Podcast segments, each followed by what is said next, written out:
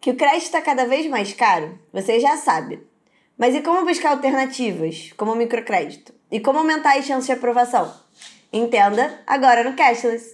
Bora, Bruna, vamos explicar crédito hoje. Vamos trazer para o pessoal de casa aí os, os pontos mais relevantes do que tem acontecido e, sobretudo, algumas questões mais macro para a gente entender um pouquinho as dificuldades que estão relacionadas ao acesso a crédito hoje em dia no país. Primeiro, contexto, né? Se a gente for falar um pouquinho sobre o que está acontecendo, obviamente uma taxa aí Selic acima dos dois dígitos fica complicado, porque não interessa muito né, ninguém se endividar, ninguém quer esse momento para se endividar, mas o fato é que as empresas e as pessoas físicas elas precisam é, se endividar, nem que seja para realizar investimento, para conseguir, às vezes, comprar uma casa ou para resolver um gasto imprevisto. Então é importante, mesmo nesse cenário um pouco inóspito para você pegar crédito, entender um pouquinho como e por que pegar crédito, né? E aí talvez uma questão de política pública, né? Quando a gente fala, por exemplo, né, pegar crédito para pequenas empresas é muito relevante porque pequenas e médias empresas e as microempresas também, elas representam o grosso do volume de empregos no Brasil. Então é muito importante resolver o problema de acesso a crédito que essas empresas têm, porque isso tem um efeito assim multiplicador em emprego muito grande e resolve assim o problema de crescimento econômico, ou melhora muito o problema de crescimento econômico, minimizando um pouco o impacto de crise que a gente vem sentindo há tanto tempo, né? Então, assim, quando a gente começa a entender, mas por que crédito é relevante, né? Dando aquele passo para trás clássico. Questão muito simples, tá? A ideia de você conseguir ter crédito é o que faz os negócios serem impulsionados. Né? Você às vezes faz uma reforma de infraestrutura, você às vezes pode fazer uma compra de material, às vezes você pode fazer uma compra de insumo. Isso tudo bota teu negócio para frente, porque o grande gargalo que você tem para as empresas hoje em dia no Brasil, ou talvez um dos grandes gargalos, é justamente falta de recursos, justamente falta de capital. E o acesso a crédito é o grande remédio para poder resolver esse problema. E aí você tem várias né, linhas de crédito, né? É, e isso tem diferença no que você vai ter como meio de condições de pagamento, né, nas taxas de juros, nos valores das taxas de juros. E quando você associa assim, a determinados objetivos, você entende por que esse objetivo de você resolver o acesso a crédito tem esse impacto em crescimento, tem esse impacto no desenvolvimento de negócios. Você está falando em expansão mesmo do negócio, viabilidade de você construir algum lugar, você conseguir comprar algum insumo, contratar pessoas novas, resolver problemas de fluxo de caixa. As pessoas não têm é, tanta clareza do que é esse problema, mas ele é muito relevante, né? Você conseguir equilibrar seus pagamentos, seus recebimentos, né? as dívidas a pagar e às vezes até mesmo você complementar os estoques, né? Para você conseguir ter o que vender. Então, assim, são vários os objetivos, né? Tem alguns até mais sofisticados que saem um pouco desse cenário de pequenas e médias empresas, né? Quando a gente fala, sobretudo, por exemplo, de compra de competidores. As empresas se endividam para você poder comprar concorrente, para você poder comprar novas habilidades, novas empresas. Isso é um pouco no cenário das médias, talvez, para grandes empresas. Mas quando você fala aí do nosso capital de giro, quando você fala das compras de equipamentos, quando você fala na, na, nas reformas de infraestrutura, na contratação de funcionários, tudo isso está diretamente relacionado ao fato de que você precisa crescer e para você crescer vencer esse gargalo é falta de recursos. E aí, qual é o problema, né? Por que, que o, o, isso é uma situação complexa.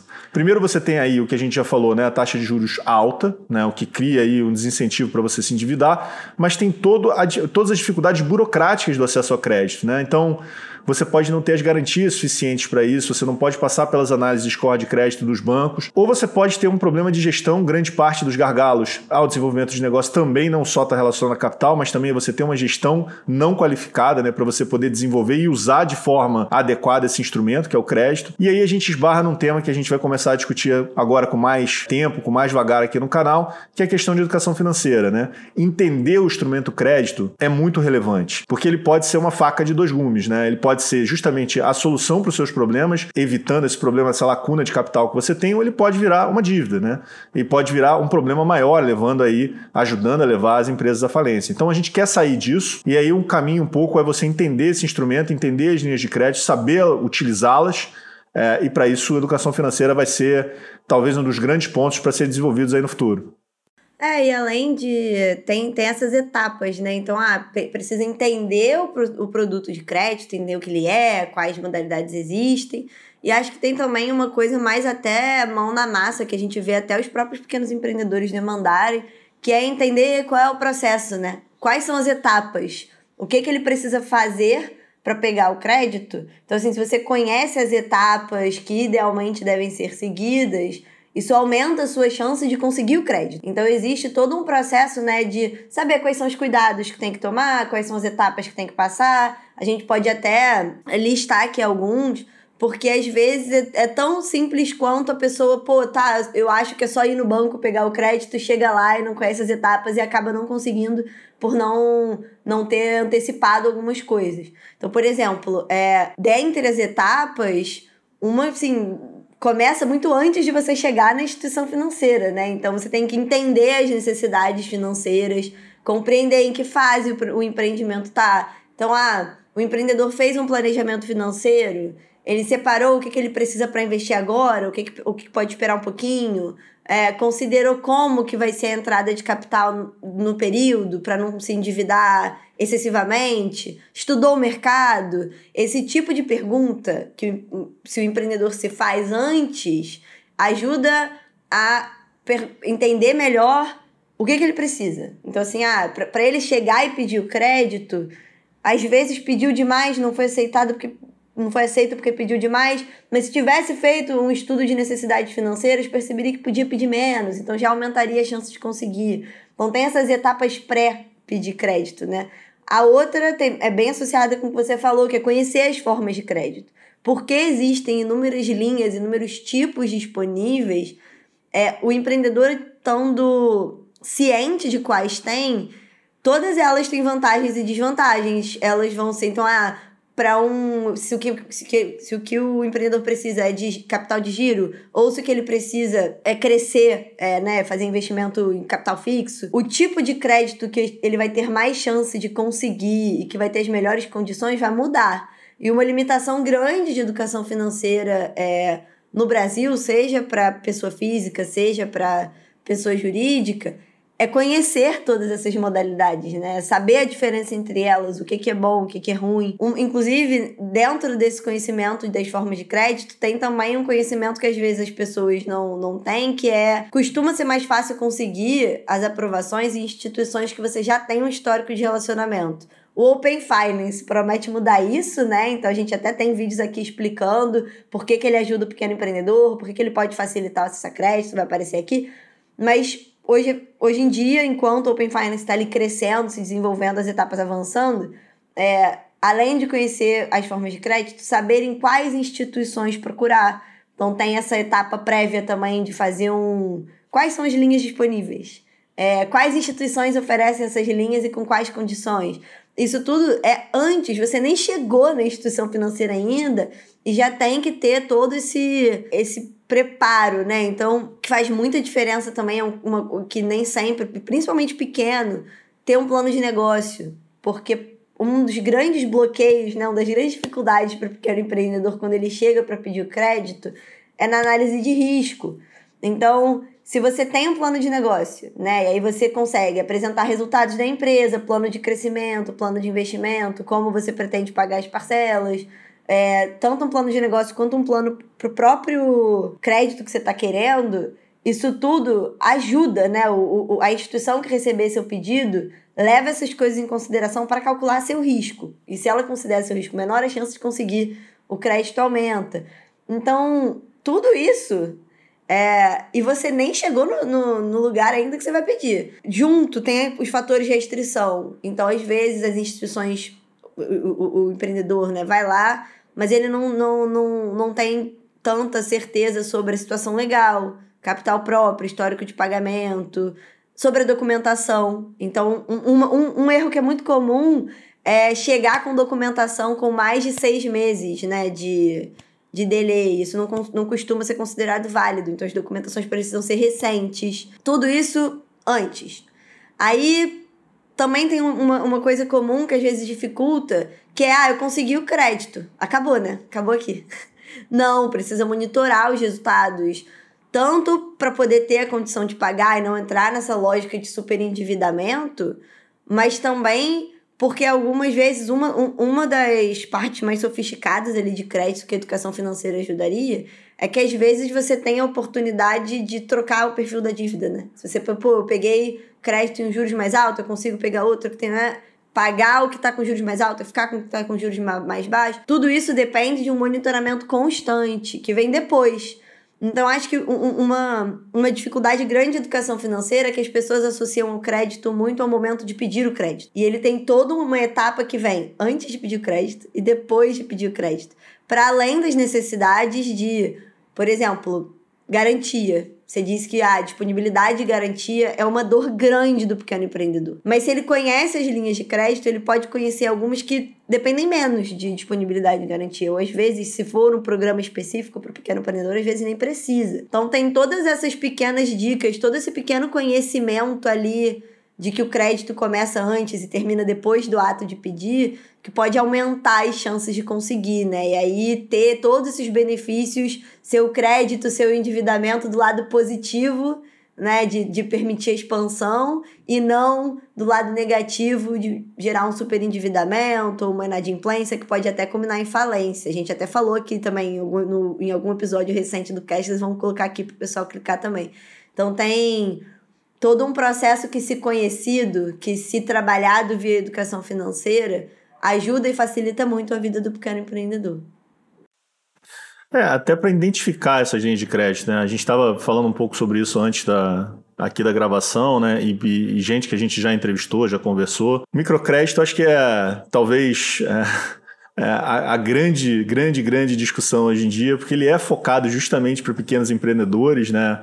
E, sobretudo, empreendedores informais, microempresa mesmo, né, que não tem acesso ao sistema financeiro tradicional, justamente porque não tem garantia real. Né? Então, é, são pessoas que hoje estão à margem do sistema financeiro mais é, conhecido pela gente e que precisam de dinheiro, tem esse mesmo gargalo, né? quando eles querem ampliar o seu próprio negócio, eles não conseguem ter acesso a dinheiro, então eles precisam achar uma solução. O microcrédito é essa solução.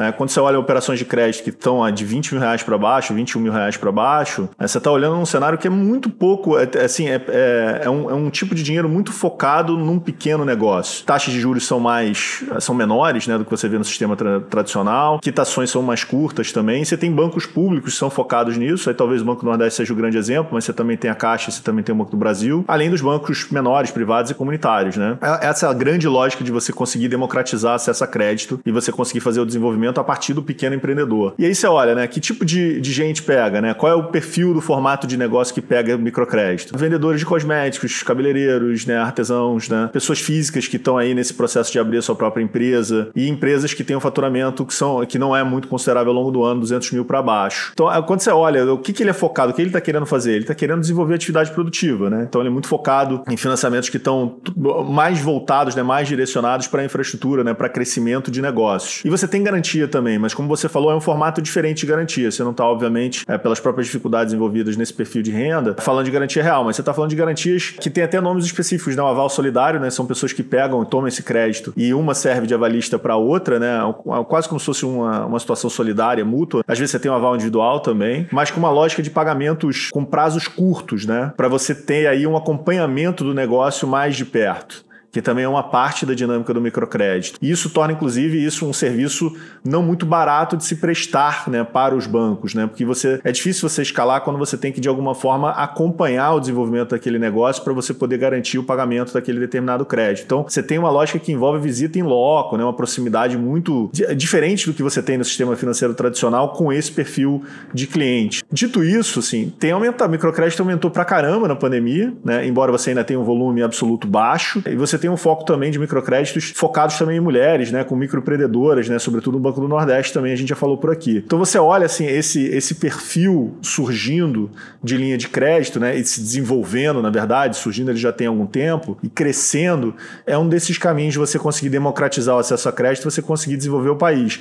Esse gargalo ele precisa ser vencido, né, para que você possa de fato não só continuar a gerar emprego, a gente lembrando sempre aqui o papel muito forte que as empresas pequenas têm em geração de emprego no Brasil, mas você conseguir também fazer com que os negócios se desenvolvam e permaneçam, né? Porque uma parte muito grande desses negócios eles acabam é, não resistindo pós cinco anos. Então, o acesso ao crédito ele tem que vir junto de um, um certo acompanhamento é, do desenvolvimento do negócio para você garantir que o crédito está sendo bem utilizado e que de fato ele vai gerar aquele resultado esperado pelo microempreendedor. É, e um, um dos desafios de educação financeira é que além de, né, tem um lado ali da oferta que o microcrédito é mais caro de oferecer, é mais difícil, é difícil de dar escala, mas tem um desafio da demanda e um deles é fazer o pequeno empreendedor conhecer essa linha de crédito. Então, a educação financeira, ela entra dentro dessa lógica, né? Dentro dessa ideia de que, ah, que, de qual educação financeira você está falando? E no caso desse tipo, que você permite ao empreendedor saber quais opções ele tem, navegar o sistema financeiro de forma a não associar o crédito só a um tipo de modalidade que às vezes é ruim para ele, que, que ele não confia. Então, realmente, assim, ver o microcrédito crescendo, ainda que o volume seja baixo, é um, é um dado positivo, assim, para pensando na lógica do pequeno empreendedor, né? Que é, um, é, um, é uma modalidade bem direcionada para ele. E aí o caso, né, acho que vale nessa lógica de fazer as pessoas conhecerem o microcrédito, vale falar do caso de destaque, né, da experiência, que é o Banco do Nordeste. Falar um pouquinho sobre o que é, né, o número, o, o, o que que ele faz. E aí, né, não é só o destaque em termos de de conhecimento das pessoas, mas em termos de participação mesmo. O Banco do Nordeste tem mais de 70% de participação no mercado de microcrédito. Então ele lidera com muita folga o segmento. Ele tem, né, o programa mais famoso ali, que é voltado para a área urbana, que é o Cred Amigo. Foi lançado em 98, então já é uma coisa bem estabelecida, já desenvolvida. E, e já concedeu, né, os dados são desse, desse ano, quase 97 bilhões em mais de 50 milhões de contratos. Então, realmente, não é uma coisa que acabou de começar. A gente as pessoas podem ainda não conhecer, mas é, é uma operação já estabelecida, que no fim de 2021 já tinha quase 2 milhões e meio de clientes ativos. Então, quando chegou a pandemia, por exemplo, é, você falou, ah, o, o microcrédito cresceu muito na pandemia. O Banco do Nordeste também, assim, sendo né, o líder desse mercado, ele ampliou a carteira é, e chegou a uma participação no mercado de quase 88% durante o, durante a pandemia. Depois isso reequilibrou, mas chegou nesse volume tiveram um crescimento de inadimplência ali no período, mas é uma coisa que está tão, tão sólida, relativamente sólida, que continuou sendo uma das mais baixas do, do sistema. Então, realmente, assim, quando você vai falar de, de ah, vamos conhecer um caso ali de, banco, de, de microcrédito, são eles que chamam atenção.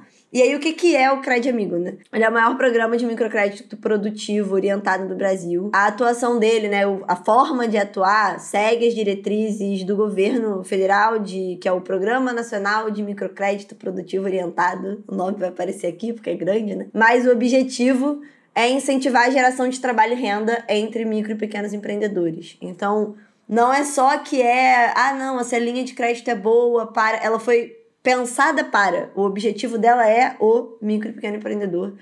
E aí, o que, que tem dentro disso? Porque o que você falou, o microcrédito envolve um acompanhamento. Ele não é só o recurso. Ele tem todo um pacote em volta é, do que, que acontece para ele chegar no pequeno empreendedor. Então, você tem, no caso ali do Banco do Nordeste, do Cred Amigo, ele tem outras vantagens como uma abertura de conta corrente gratuita, crédito com juros mais baixos, um atendimento personalizado com orientação empresarial, o empréstimo é liberado um pouco mais rápido, então até 7 dias úteis. Ele pode ser renovado e ele ir evoluindo até 20 mil reais, dependendo da necessidade. Então você pode ter tido um valor aprovado, precisou de mais. Como tem esse acompanhamento dentro ali do limite de 21 mil, ele pode ir evoluindo.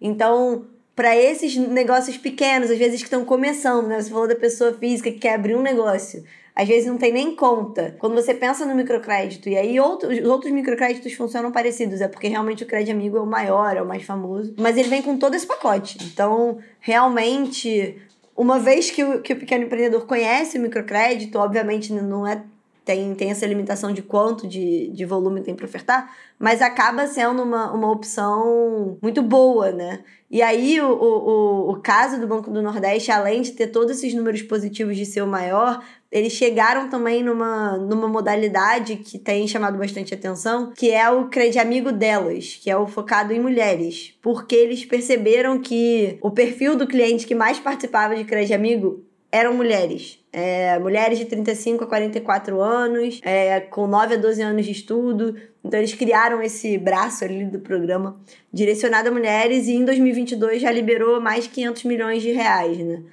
Então, quando a gente fala de microcrédito é, e do caso mais famoso, que é o do Crédito Amigo, a gente está falando desse tipo de pacote para o pequeno empreendedor, que inclui algumas das barreiras mais conhecidas, que é o pequeno empreendedor às vezes não tem conta. Ou às vezes ele não consegue. É, um, um, a liberação demora muito. Ou ele não tem uma orientação empresarial, né? Você falou lá no início que ah, às vezes a gestão, a falta de conhecimento de gestão é um fator de, que leva as pequenas empresas a não sobreviver.